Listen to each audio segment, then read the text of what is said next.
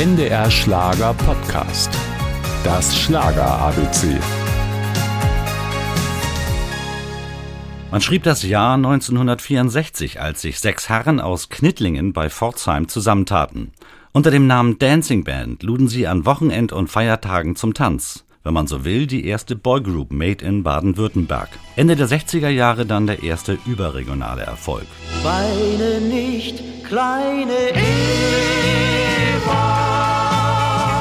Mittlerweile nannte sich die Band die Flippers. Der Bekanntheitsgrad stieg in den 70er Jahren von Jahr zu Jahr, obwohl bei der Besetzung der Band ein einziges Kommen und Gehen herrschte. Egal.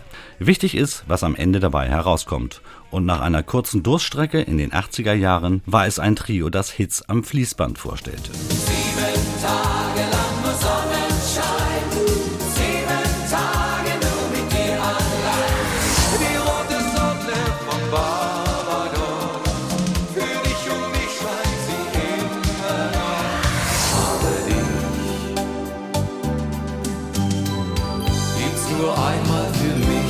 Alle Erfolge der Flippers auszuspielen würde jeden Zeitrahmen sprengen.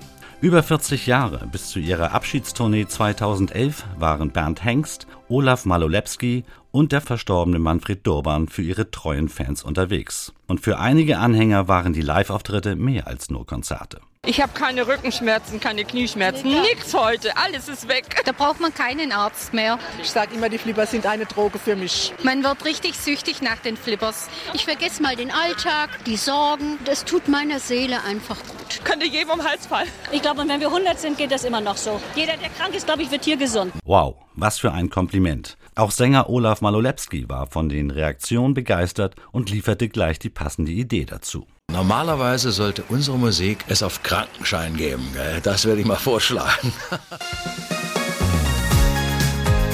Das Schlager ABC. Ein Podcast von NDR Schlager.